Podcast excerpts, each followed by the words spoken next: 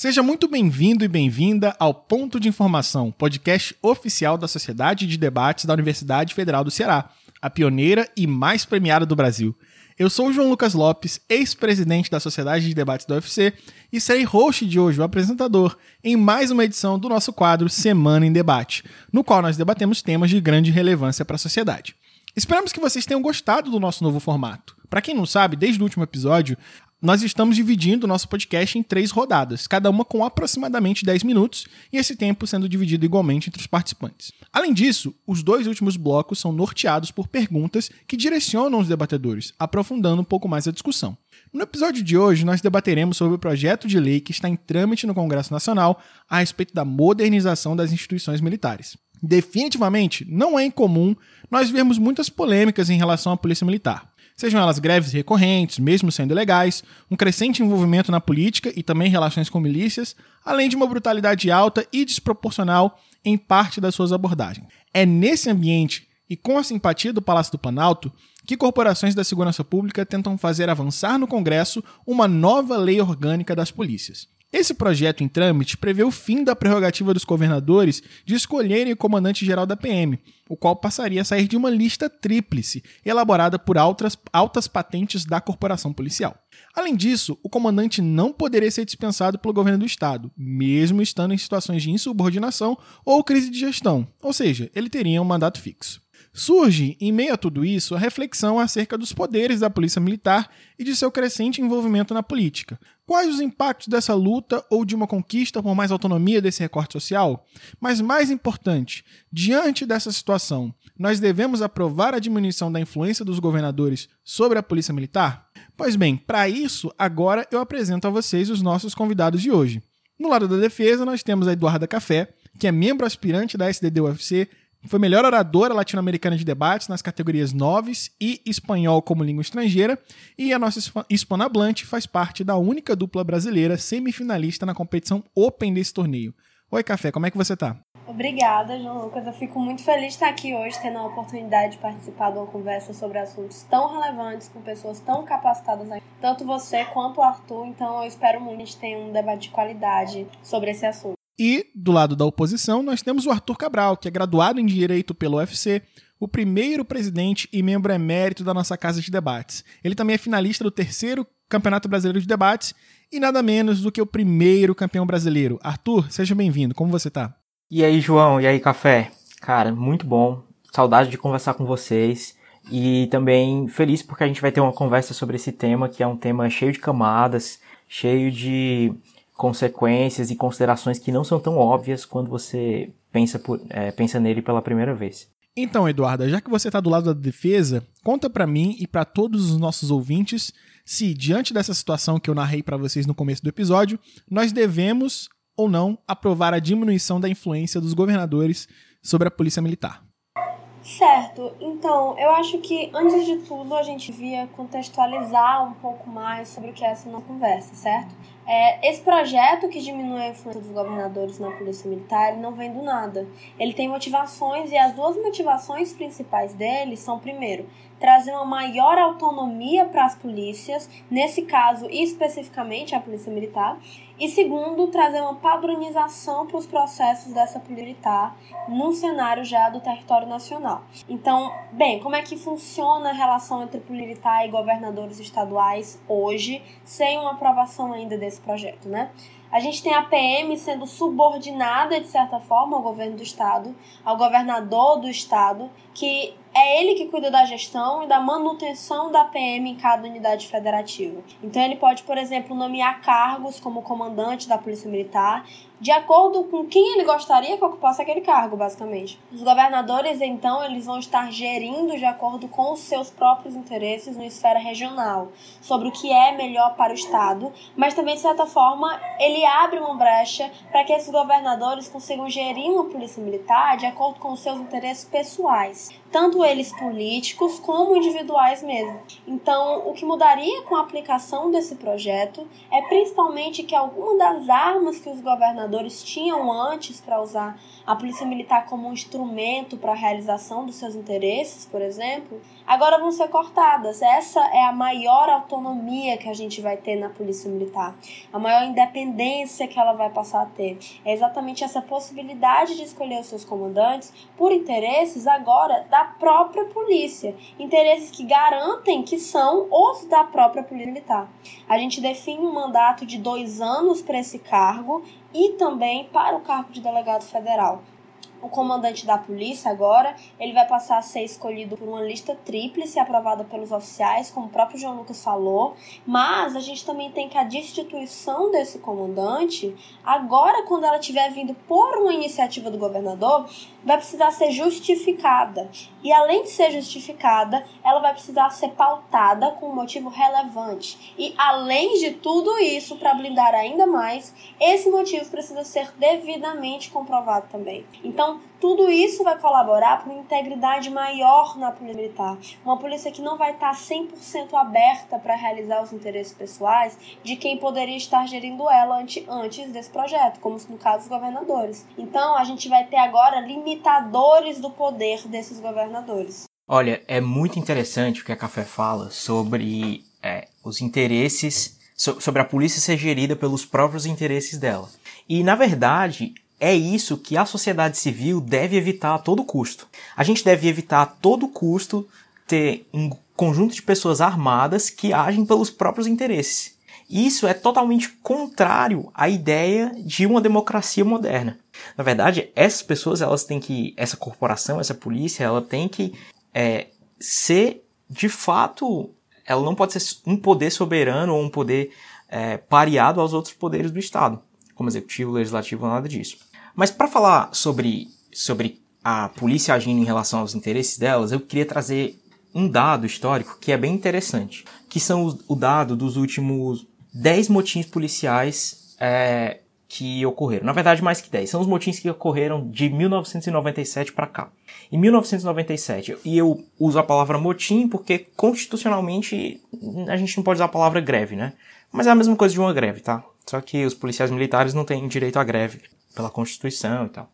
Mas em 1997 a gente teve motim ou greve em Minas Gerais, em 98 a gente teve em Pernambuco, em 2000 em Alagoas, em 2001 a gente teve em Tocantins, Pernambuco e Bahia, em 2004 a gente teve em Alagoas, Piauí, Minas Gerais e teve uma nacional da Polícia Federal.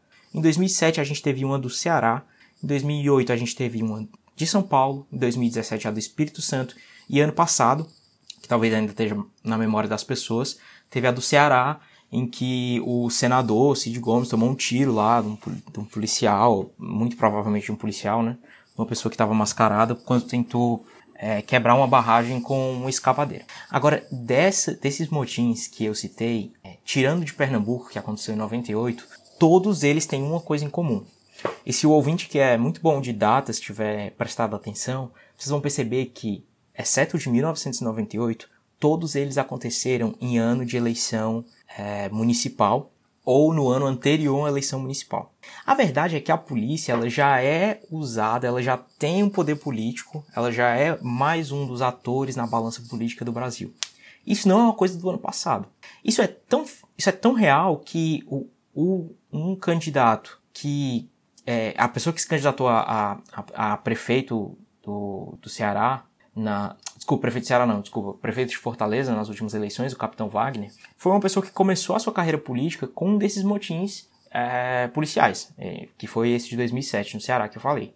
É, ele começou a greve e virou um líder entrevista e aí foi ganhando, a, a, foi ganhando popularidade. E o fato da gente dar mais autonomia, mais profissionalidade é, profissionalidade militar, né, que eu digo dar mais poderes militares a essas polícias, na verdade vai colocar mais um desequilíbrio na balança política do nosso país. Então, autonomia para as polícias é, locais é justamente o que a gente, o que a sociedade civil não deseja, caso a gente queira ter uma democracia estável e construída entanto, Arthur, a gente é, tem que pensar em outras coisas também. A gente não para só no tópico dos governantes. Quanto aos motivos policiais, muitas vezes o que a gente consegue ver é que eles são até agravados por uma falta de comunicação desses policiais militares com o governador que está gerindo eles. O próprio Arthur me trouxe alguns exemplos e eu vou usar também alguns desses exemplos. Esse foi o caso do motim que teve no Ceará no ano passado.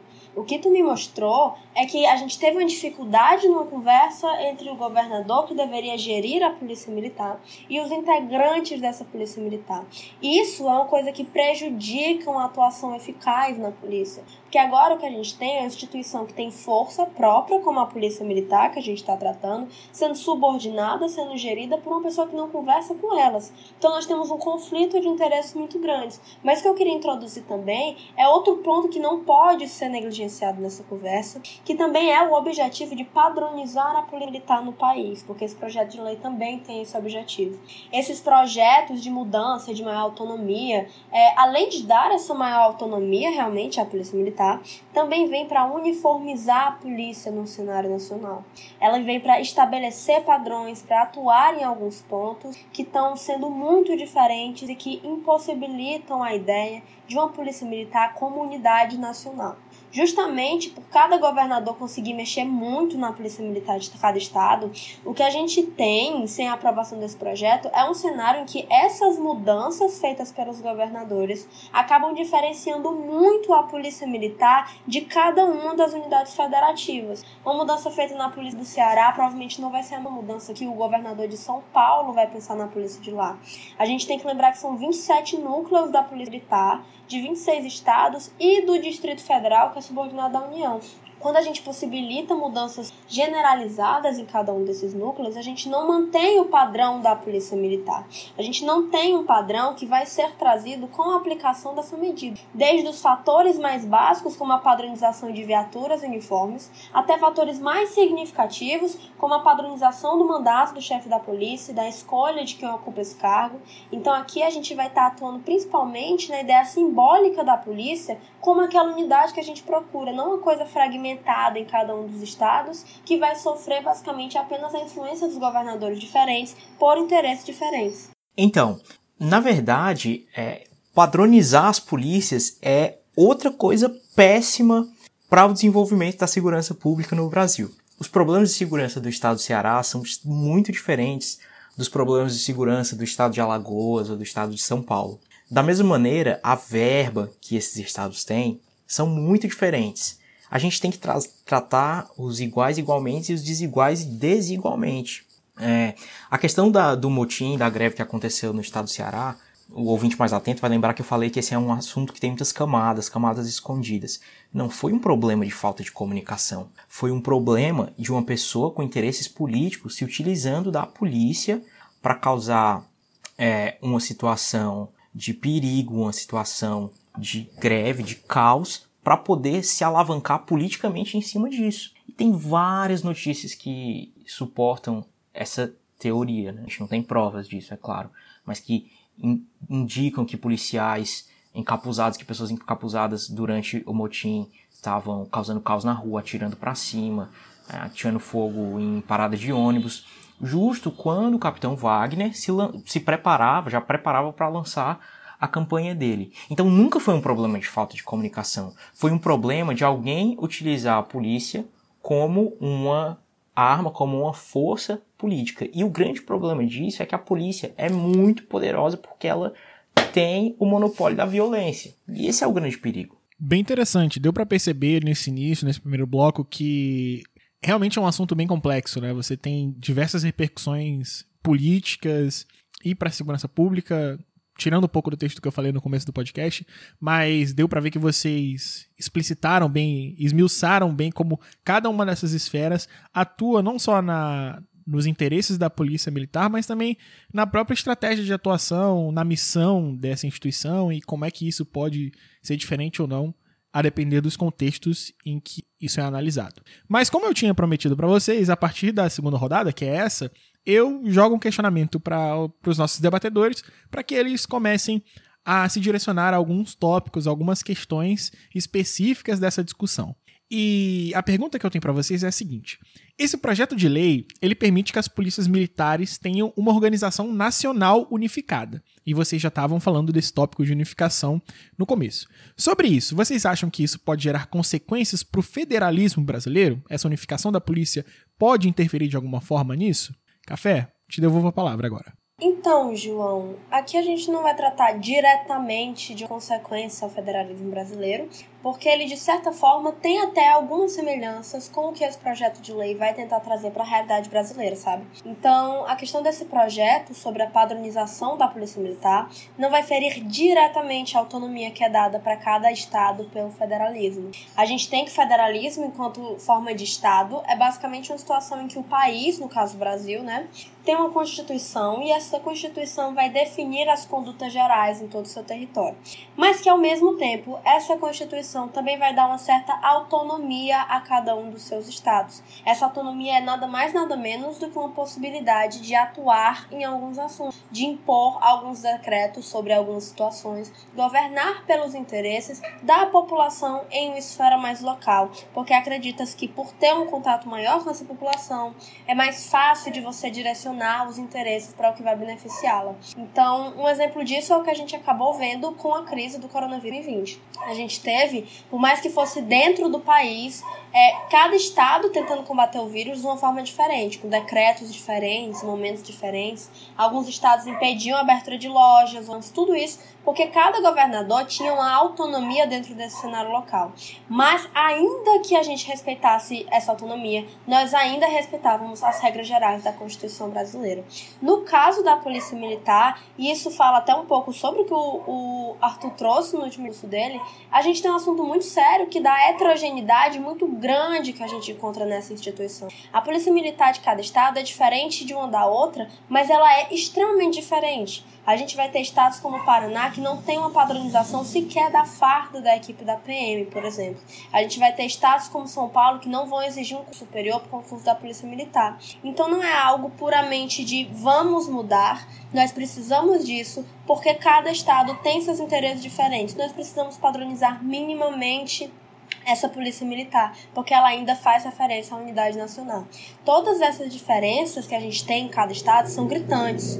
Essas diferenças fazem a gente ter uma necessidade de alguma forma tentar padronizar essa polícia. E aí que vai entrar o projeto de lei que a gente está discutindo. No nosso cenário, a lei orgânica das polícias, que é o nome desse projeto de lei, vai entrar com o mesmo papel que a Constituição brasileira tem, praticamente. Enquanto a Constituição ela vai guiar os moldes que devem ser seguidos por cada estado, ainda dando dando autonomia para seus governadores, o projeto de lei vai fazer a mesma coisa. O projeto de lei vai definir o que é que deve ser seguido em território nacional, trazendo os moldes que a polícia deve seguir para manter um padrão mínimo em todo o país, mas ainda vai deixar em aberto a possibilidade do governador de cada estado atuar de certa forma nessa política local, nessa polícia local. E a gente tem que considerar a necessidade de padronizar essa polícia de uma forma que só vai ser feita num cenário de aprovação dessa medida, que vai ser estabelecendo os parâmetros gerais disso. Mas mesmo assim, a gente ainda vai garantir uma certa liberdade aos governadores, respeitando o federalismo brasileiro, tendo inclusive certas analogias com ele e ainda assim mantendo a uniformização dessa polícia, que é o que a gente está procurando. Então, a verdade é que o federalismo brasileiro já é quase inexistente, assim, é um federalismo que existe só no papel. Os estados podem legislar sobre muito pouca coisa, acho que, salvo engano, principalmente sobre matéria tributária, e os municípios sobre é, código de trânsito, e, isso, essa medida centralizadora é algo que faz o Brasil caminhar ainda mais na direção de um governo unitário. Agora, isso discutir as vantagens e desvantagens de um governo unitário contra um governo é, federalista, talvez fuja um pouco do, do, do escopo desse debate, mas não tenha nenhuma dúvida de que uma medida que vai unificar as polícias, ela falando assim, estritamente no sentido constitucional, ela já fere o Pacto Federativo. Ela já é conflituosa com a, com a Constituição de 1988. Agora, já entrando na ideia de padronizar as polícias, é, o ouvinte preste atenção que a Café falou várias vezes de que as polícias precisam de padronização, mas ela não disse quais são as vantagens dessa padronização. Pelo que eu escutei, eu escutei com muito cuidado, ela quer que todos os policiais usem um uniforme parecido, mas isso não traz nenhuma vantagem prática na em cumprir a finalidade da polícia, que é manter a ordem pública. Na verdade, o que a gente vê é que está, primeiro são pouquíssimos estados é, desenvolvidos que usam de polícia unificada. A maioria deles é descentralizada. É, os, nos Estados Unidos, por exemplo, as polícias são municipais, ou às vezes até dos condados, dependendo. É, lá é realmente muito, muito descentralizado. E as teorias mais modernas de governo mostram que o governo local, que os governos locais, seja a polícia, sejam os legisladores, seja o executivo, são os governos mais eficientes em tratar das questões locais. E a questão de segurança pública é uma questão local. É, você não pode tratar a, o problema de segurança pública do Ceará do mesmo jeito que você trataria o problema de segurança pública de São Paulo, do Paraná, de Roraima. Porque cada um desses países, cada uma dessas comunidades tem problemas próprios e necessidades próprias. Então, unificar a farda dessas polícias é, não vai mudar em nada a vida dessas pessoas. E esses, esses padrões mínimos que a Café traz, que ela fala, da qual, dos quais ela falou várias vezes, na verdade eles, segundo as teorias mais modernas de Estado, eles são contraproducentes para esse caso específico, para o caso de políticas locais. E lembrem-se que é, proteção coletiva, proteção pública, segurança pública é uma política local. Então, é, mesmo que seja um poder local, uma força local, a gente precisa de uma padronização porque, querendo ou não, a Polícia Militar ela é uma instituição do Brasil. Independente do Estado, ela precisa dessa padronização porque ela ainda faz referência ao próprio governo nacional. A verdade é que a gente já tenta, de algumas formas, trazer essa padronização da Polícia Militar, que é um assunto que vem realmente sendo buscado já dentro da própria polícia. Mas ela acaba não sendo o suficiente ainda. Assim, uma uniformização no cenário nacional é uma coisa que a Polícia Militar tenta fazer já por meio de palestras, por cursos policiais de todo o Brasil, mas que ainda não apresentam eficácia ao ponto de se bastarem. E eu não vou nem entrar no aspecto de custo ou nada do tipo. Eu estou falando da questão de que essa padronização do jeito que tenta ser trazida não basta. O que a gente tem é que mesmo com essas ações que tentam minimizar a heterogeneidade da polícia militar, nós ainda precisamos de alguma coisa maior de alguma coisa que não vai só regular e ditar como as normas e os procedimentos devem se pautar, mas a forma geral como toda a polícia deve ser minimamente igual resolvendo o problema da padronização das fardas do Paraná, resolvendo o problema dos concursos em São Paulo, independente do Estado, a mínima padronização, independente do governador, independente dos interesses dele. A gente padroniza de uma forma geral, mas ainda permite a autonomia de cada Estado, que é a pergunta que tenta ser respondida nesse bloco, a autonomia dos governadores para decidir muitas coisas sobre a polícia ainda em esfera regional, contanto que ela obedeça essa padronização inicial. A gente tem uma condição que, ok, nós inicialmente retiramos alguns poderes dos governadores, como a de nomeação do poder, de demitir o chefe da militar, mas a gente ainda garante que aquele governador consiga interferir, de regular alguma forma a PM, de uma forma que agora é mais controlada, porque tira algumas liberdades que eles tinham antes, e segundo, que obedece um padrão nacional, ainda respeitando o federalismo. Olha, esse café tá café com leite. Porque você fala de padronização, padronização, fala da farda, fala do concurso, mas qual é a vantagem que isso traz? Qual é a vantagem que isso traz em termos de da polícia cumprir o papel dela, que é segurança pública. É, não, nenhum, nenhum. O que eu falei antes, os problemas locais têm que ser tratados de maneira local. E o Estado de São Paulo, por exemplo, não exigir concurso público para policial militar pode ser algo, ou provavelmente é algo, que não pode, poderia se aplicar em outro estado que por exemplo, tenha, necessi tem uma necessidade maior de aumentar o seu contingente, que tenha verba para aumentar o seu contingente.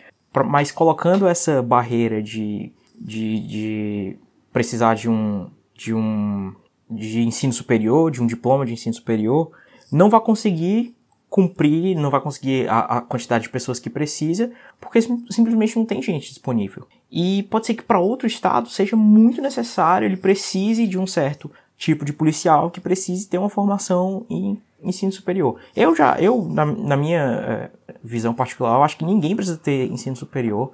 Eu sou muito mordido com eu odeio a universidade, eu acho que pedacinho de papel não serve de nada, mas é, isso é fora do escopo do, do, nosso, do nosso debate. A questão é que, para você defender essa padronização, você tem que dizer por que, que ela é boa. E eu acabei de dizer por que, que ela não é boa. Primeiro, porque as políticas locais são diferentes, os estados têm é, orçamentos diferentes, têm problemas diferentes e essa unificação ela só vai trazer engessamento, vai tornar cada vez mais difícil dos governantes locais de atender os problemas locais nas, da maneira mais eficiente possível. E as teorias de gestão de Estado mais moderna falam sempre, defendem sempre, em sua maioria, que o governo local é o melhor para resp responder a esse tipo de situação. Muito bom, cara. É, a gente olhou agora nesse segundo bloco para um dos lados da discussão, né, que é o lado administrativo, institucional, enfim, como é que isso afeta a estrutura brasileira né, do Brasil enquanto país e dos estados, consequentemente. Mas agora a gente vai olhar para outro lado nesse terceiro bloco, terceiro e último, que é o lado das pessoas. Afinal, a polícia militar é agente de segurança pública e as suas ações elas afetam diretamente o nosso dia a dia.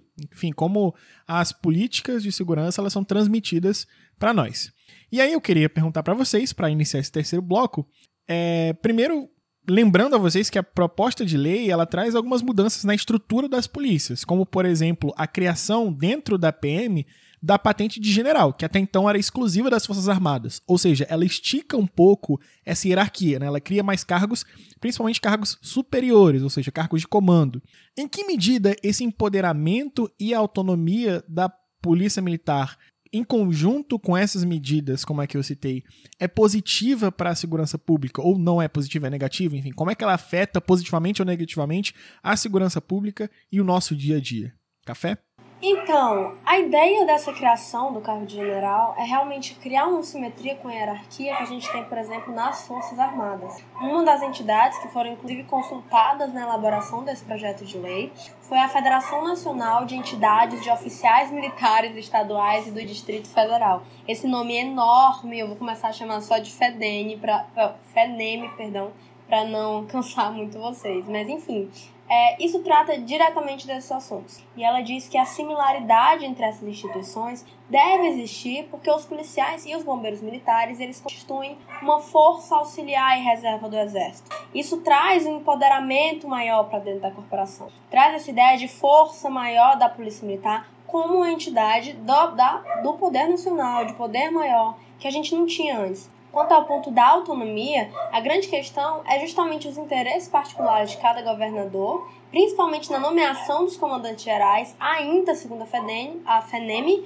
a argumentação que foi trazida na proposta desse projeto de lei era que a legislação das polícias é muito antiga. É uma legislação que data de 1969. E as leis aprovadas nos estados que não têm uma padronização nacional acabam desfigurando as polícias por interesses particulares desses governadores. Isso é prejudicial para o funcionamento geral da política, que foi da, da polícia, perdão, que foi algo que eu até introduzi um pouco no primeiro bloco de conversa desse podcast, sobre essa possibilidade, que foi uma das ideias para a criação desse projeto de lei.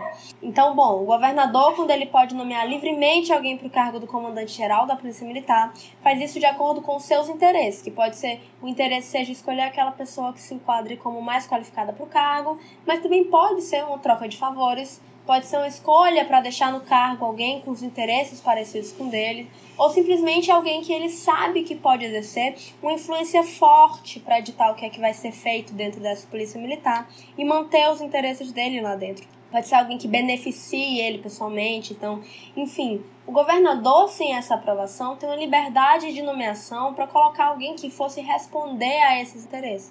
E no momento que aquela pessoa não é mais útil ou não respondia mais aos interesses que aquele governador tentava atingir, essa pessoa que tinha sido nomeada poderia ser retirada poderia ser colocada outra pessoa no lugar que seria melhor politicamente para aquele governador, mas não necessariamente melhor para a polícia. E é aí que a gente entra no ponto do melhor funcionamento. É diferente então do que vai acontecer no cenário de uma aprovação da medida. Como eu tinha dito, cada comandante ele deve ser primeiro aprovado por uma lista tríplice de oficiais. Então a gente já tem o uma questão que é positiva, que é coibir a utilização do comandante como manobra política do governador.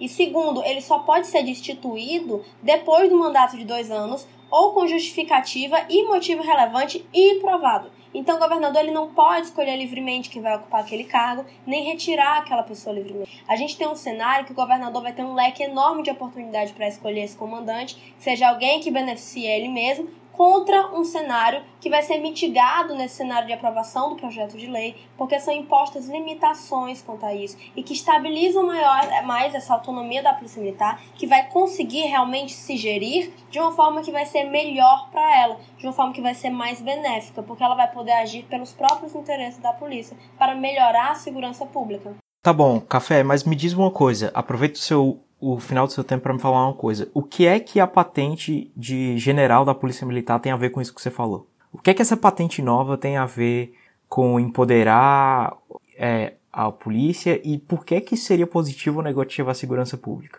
Então, a criação do novo cargo é para criar um empoderamento na polícia, porque nós vamos estar fortificando não só com a dada autonomia para escolher, para conseguir ter uma definição melhor de quem são esses representantes, além de uma questão de poder maior de equipará-la a outras entidades do poder nacional. Muito bom. Olha, criar uma nova patente na Polícia Militar é um grande passo. É um passo enorme na direção errada. A polícia do Brasil, e isso é um fenômeno não só brasileiro, é um fenômeno latino-americano como um todo, é uma polícia militarizada. E isso é péssimo. Péssimo. É um péssimo modelo de gestão para as polícias. Vocês lembram que no comecinho do, da conversa eu falei de motins da polícia militar, né? Por que eu não falei de greves? Porque os policiais militares não têm direito à greve. Agora são pessoas que se dedicam a vida toda, passam por, são profissionais que se capacitam, que passam por uma rotina pesada, estressante, complicada. E essas pessoas não têm direito à greve, que é um direito a, que está lá na Constituição para todos os trabalhadores brasileiros. E você criar mais instituições militares dentro da polícia é, como eu falei, um grande passo na direção errada. É um passo em tornar a polícia, é, os batalhões da polícia, as fileiras da, da, polícia. O João começou a parte dele falando que são pessoas que estão lá dentro, de fato são, é, privá-las de direitos, pessoas que são muito importantes para o funcionamento da nossa sociedade, que deveriam cuidar da segurança coletiva, né, segurança pública. Então é privá-las de direitos, piorar as condições de trabalho. Das... A gente tá, é, é, essa, essa PL como um todo, não só a, a, a, criação da patente de general da polícia, ela, como um todo, ela militariza ainda mais a polícia. E você pode argumentar tranquilamente que isso vai de acordo com é, a vontade política do atual presidente, que está meio que falando com a base dele, que é a base de militares, policiais e tal. Mas isso é, como eu falei, um grande passo, sendo que a polícia está de frente para o abismo. E é péssimo, é péssimo, é simplesmente péssimo a, as polícias já têm, já, elas já trabalham em conjunto com as forças de defesa. Só lembrar da época da pacificação do Rio, do Rio de Janeiro, das comunidades, e já existem instrumentos legais para isso. Você não precisa transformar a polícia no exército. É, na verdade, isso é muito pior para os policiais, é pior para a sociedade brasileira. E o exército brasileiro ele existe, ele está lá capinando brincadeira, ele está lá fazendo o que quer que, que seja que o exército faz. E quando é necessário, e na verdade isso acontece muito mais do que, do que. Na verdade isso é bem comum, já aconteceu aqui no Ceará também, na última, no último motim da polícia. As Forças de Defesa Nacional e o Exército vieram para ajudar a pacificar e patrulhar as ruas. É, então não tem motivo para militarizar a polícia ainda mais. Na verdade, a gente tem motivo para desmilitarizar a polícia. A polícia no Brasil ela já segue uma tendência de ser extremamente violenta o aumento da letalidade policial, isso são dados que saíram no monitor da violência do G1, é, de 2020 em relação a 2019 aumentaram em 7%. Os policiais mataram 7% mais pessoas. E segundo dados do Fórum Brasileiro de Segurança Pública, 80% dessas pessoas são pessoas negras. Então a, a polícia já é violenta. Lá no Rio de Janeiro é comum a, a prática de vingança por parte de policiais, em que eles invadem a casa das pessoas na comunidade. Já aconteceu aqui no Ceará também. É, e mataram pessoas. É, eu lembro que na época do, do protesto do Black Lives Matter nos Estados Unidos, aconteceu o fato de uns policiais entrarem no Rio de Janeiro entrarem na casa de uma pessoa que morava na comunidade e matar sem perguntar e tal.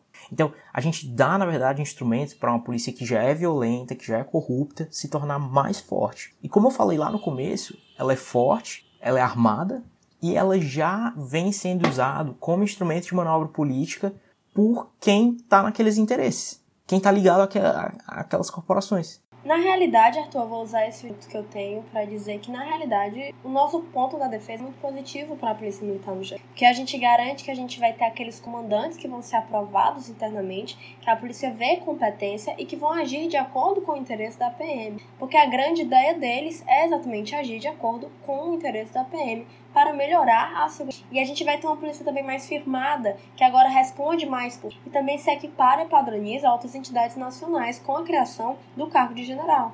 É uma polícia agindo em prol da polícia com empoderamento e força, que sabem que pode e que merecem estar naquele cargo. Sabe quem vai realmente estar naquele cargo para melhorar aquelas e diminuir uma influência externa de governadores ou políticas de interesse pessoal. Enfim, a gente tem uma independência maior da polícia para atuar nessas questões e para tomar algumas decisões melhores de acordo com a visão de quem realmente está dentro daquele sistema, de quem está todo dia vivendo aquele sistema da segurança pública, de que sabe o que falta, do que deve ser feito, e a gente dá então a oportunidade dessas pessoas conseguirem fazê-lo.